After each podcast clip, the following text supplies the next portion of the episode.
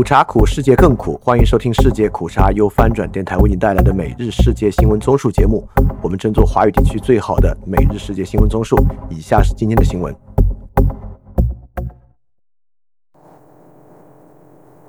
以下是今天六月十八日的新闻。首先是中国新闻。布林肯到达北京，布林肯预计将在访华期间。与中国外交部长秦刚、中共政治局委员、中央外办主任王毅会面，他也有可能会与中国国家主席习近平会面。英国《独立报》则引述美国官员报道，布林肯可能会在星期一与习近平会面。布林肯早前强调，此行旨在确保中美两国的竞争不会演变成公开冲突，并希望双方的沟通渠道畅通，避免发生误判。中国外交部则强调，中国将在布林肯访华期间。阐明对中美关系的立场和关切，坚决维护自身利益。翻评可以期待今天和明天我方发布的双方会面通稿，责任全在美方一类的就不说了，重点可以看是否会有一些新的表述，不管是更强硬的表述，还是比较软化的表述。既然决定要见面，说明之前双方外交人员沟通还是有一些方向的，预计可能会有一些值得关注的新表述。下一条新闻：老鼠最终成为了老鼠。官方调查组公布江西工业职业技术学院鼠头鸭脖的事件调查结果，判定在餐食中发现的异物不是鸭脖，而是老鼠类啮齿动物的头部。涉事食堂食品经营许可证已被吊销，官方也对涉事企业和法定代表人顶格处罚。翻停这件事儿没什么可说的，结果可能反转，是因为这是一件小事儿。不代表政府处理舆论的方式在此之后会有什么改变。然后是亚洲新闻，泰选委会限期二十天完成皮塔持股案调查。泰国选举委员会为调查前进党党魁皮塔拥有媒体公司 ITV 股份一案的小组设定二十天调查期限，但强调若有需要可以延长十五天。据《曼谷邮报》报道。选委会主席易吉鹏星期五回应调查工作会否影响国会遴选手上的问题时说：“对皮塔进行的调查是根据刑事诉讼法展开的刑事调查，因此匆忙进行调查可能不符合司法程序。”选委会收到多份请愿书，指皮塔违反选举法，应被撤销选举资格。虽然选委会已驳回请愿书或不予受理，但由于证据充分，因此选委会决定继续调查此事。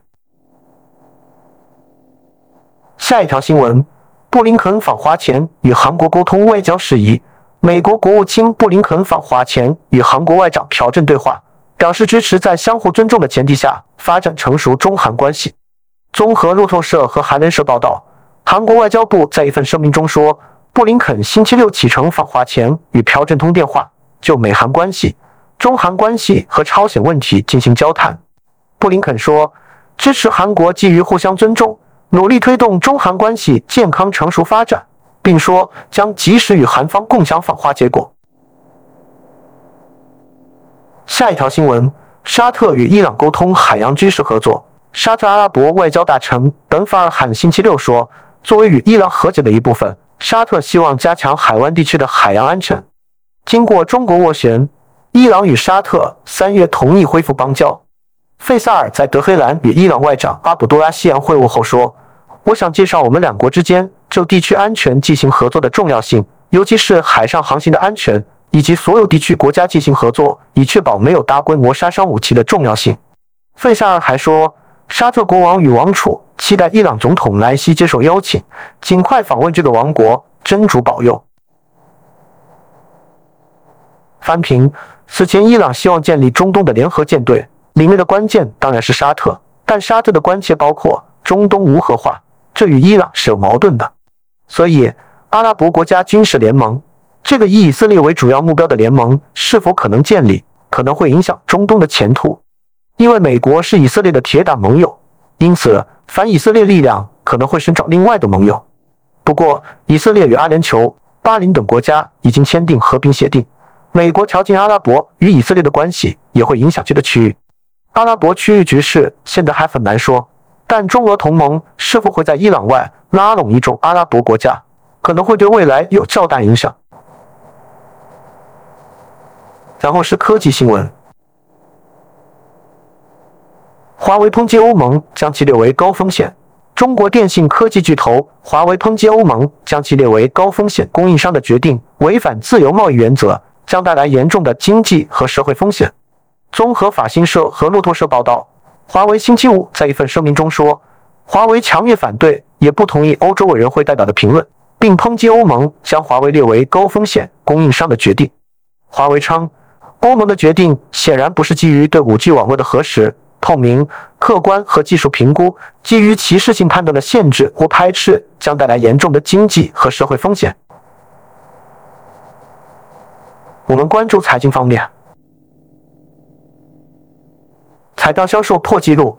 二零二三年前四个月，彩票的销售额创下了一万七千五百一十五亿人民币的纪录，比去年同期增长百分之四百九十三。投注者寻求改变人生的财富。但经济学家认为，贫弱的经济前景和政府的财政状况是其流行度上升的原因。翻平，这根本就是穷人的另一种税金，靠买彩票翻身是无法实现的。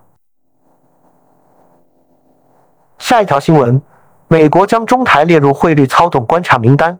美国财政部星期五将中国大陆、台湾等经济体列为汇率操纵观察名单。台湾央行对此回应，将持续针对汇率政策等议题与美国沟通。综合法新社和台湾风传媒报道，美国财政部在提交给国会的半年度汇率政策报告中说，美国没有将任何一个贸易伙伴列为汇率操纵经济体，但在观察名单方面，去年被移除的瑞士重新被纳入观察名单中，台湾、中国大陆、韩国、德国、马来西亚和新加坡也都保留在观察名单中。美国财政部的衡量标准是对美国的巨额贸易顺差、大量的经常账盈余以及对外汇市场持续单方面干预的证据。下一条新闻：比亚迪进军德国，并在中国超过大众。负责比亚迪在德国市场销售业务的泡利日前对外界表示，计划在中期内占据德国电动汽车市场的百分之五至百分之十份额。泡利并没有披露中期究竟是何时。目前，泡利正忙于构建比亚迪在德国市场的销售体系。这家中国车企在德国的消费者业务今年初刚刚起步。根据德国联邦机动车管理局的数据，今年头五个月，全德国总共有近一百一十二万辆新车上牌，其中仅有一百六十五辆为比亚迪。二零二二年，比亚迪的全球总销量为五十五万辆，其中四十四万辆是在中国本土市场销售。由此，比亚迪在中国市场将德国大众挤下了销量冠军的宝座。此前，德国大众已经在中国市场稳坐冠军十五年。然后是俄乌战争，俄罗斯神奇的去军事化逻辑，克里姆林宫决定其去军事化乌克兰的目标已基本实现。贝斯科夫说：“的确，乌克兰在其特别军事行动开始时，军事力量密集。”正如普京昨天所说，其中一个任务是去军事化乌克兰。实际上，这个任务已基本完成。乌克兰越来越少使用自己的武器，它更多的是使用西方国家提供的武器系统。翻平，原来是去俄系军事化。当乌克兰军事体系北约化之后，就不算军事化了。这个逻辑确实太自欺欺人了。不过看上去，俄罗斯是真不想打了。下一条新闻：非洲代表团先后会见乌俄总统，但尚未看到进展。来自多个国家的非洲领导人十六日晚与泽连斯基会面。泽连斯基在会后重申，只有俄罗斯撤军后才可能举行和谈。非洲领导人十七日前往圣彼得堡会见普京，普京重申是乌克兰与西方在俄罗斯越过边境前率先挑起冲突。普京还指责出口的乌克兰粮食大部分流向了富裕国家。西方应对食品价格上涨负有责任。普京强调了俄罗斯对非洲的承诺。俄外长拉夫罗夫在会后表示，非洲代表团提出的和平倡议包含了十点主要内容。克里姆林宫发言人佩斯科夫说，这些和平倡议难以实施，立场也不太一致，但普京对考虑倡议表现出兴趣。拉夫罗夫还称，会谈的主要结论是，非洲代表团理解了西方制造危机的真正原因，表明有必要在解决根本原因的基础上来走出现状。下一条新闻：拜登不会对乌克兰提供简化加入北约程序。美国总统拜登说，尽管俄罗斯全面入侵乌克兰，美国不会为简化乌克兰加入北约程序做出特别安排。法新社报道，拜登星期六在前往费城召开宣布竞选连任总统后的首次政治集会途中，在华盛顿附近的一个军事基地发表上述言论。他对记者说，乌克兰应该满足加入北约所需的所有条件，因此。美国不会简化乌克兰入盟的相关程序。下一条新闻：中国驻欧盟代表表示，未承诺协助欧盟制裁。中国驻欧盟使团团长傅聪说，中国没有承诺阻止中国企业帮助俄罗斯军方规避欧洲联盟所实施的制裁措施。香港南华早报星期六报道，傅聪星期五在比利时首都布鲁塞尔出席一场中企商业论坛时，作出以上表述。此前，欧盟外交官本周较早时答应暂时将援助俄罗斯军方的制裁名单中剔除五家中企。报道引述欧盟消息人士称，欧盟外交官在傅聪做出外交承诺，将对援助俄军方的中企施压，以阻止他们将被欧盟列入出口限制清单的商品转运给俄军方后，做出暂时对五家中企实施制裁的决定。下一条新闻：普京另类的核武器威胁。普京说：“我可以摧毁基辅市中心的任何建筑，但我不会。为什么？我不会说。如果我们在基辅附近摧毁了五个爱国者系统，有什么能阻止我们摧毁基辅市中心的任何建筑或设施？没有这样的限制。我们有一些原因不这么做。”下一条新闻：丹麦准备向乌克兰派遣 F 十六战斗机，乌克兰需要飞机。如果他们想赢得战斗，现在比任何时候都需要飞机，这也涉及到丹麦的 F 十六战斗机。丹麦国防部长表示，只要美国同意，丹麦就将提供战机。下一条新闻：俄罗斯政治精英陷入酗酒，由于莫斯科在乌克兰的战争带来的压力日益增大，俄罗斯的政治精英已开始借酒消愁。媒体援引与克里姆林宫、议会和地方行政机关有密切联系的匿名消息人士的消息称。自三月份，国际刑事法院对普京总统发出逮捕令，以及基辅准备反攻以收复失地的消息传出以来，酗酒的情况已达到新的高度。克里姆林宫的宴会最近将酒精限量从每人一瓶增加到两瓶。一位与克里姆林宫有关的政治策略家如是说。一个来自俄罗斯中部地区的副州长在一系列性骚扰的短信之后，向记者承认，他在战争开始后开始更多的饮酒。这样说吧，在战争前。并不是所有的总统行政机构的人都会以一杯伏特加开始他们的一天。最后是世界其他新闻。美国司法部发布对明尼苏达州明尼阿波利斯市警察行为的调查报告。司法部长加兰说，明尼阿波利斯市警察局例行公事的过度使用武力，包括不当使用致命武力和不合理使用电击枪，而且经常是在没必要使用武力的情况下。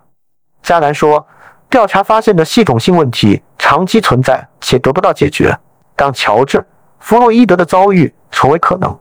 司法部报告调查了明尼阿波利斯市警察局2016年1月至2022年8月间发生的19起警察开枪事件，认定警察有时在没有确认本人或他人是否面临迫切威胁的情况下就匆忙开枪。此外，明尼阿波利斯市警方频繁使用可能致命的锁喉动作。甚至在弗洛伊德死后，该市警方下令禁止这种锁喉动作后，一些警察仍在继续使用。报告还指出，明尼阿波利斯市警方在执法时歧视非人、土著居民及精神病患者。黑人司机被警方拦下的概率是白人的六倍多。下一条新闻：乌干达爆发恐怖袭击，四十人死亡。乌干达西部一所学校遭到叛军民主同盟军袭击。造成至少四十人死亡，大部分是学生。综合外电报道，乌干达国防部星期六说，与伊斯兰国组织有密切联系的民主同盟军星期五晚上十一时半左右袭击了姆庞德市的一所中学，他们纵火焚烧宿舍并抢夺食物，有八人伤势严重，被送院治疗。另有一些人遭绑架，大多是女生。好，以上就是今天所有的新闻节目了，非常感谢你的收听，也欢迎在 p a 创赞助发展电台赞助链接在 Show Note 中可以看到。那么苦茶苦，世界更苦，明天我们不见不散。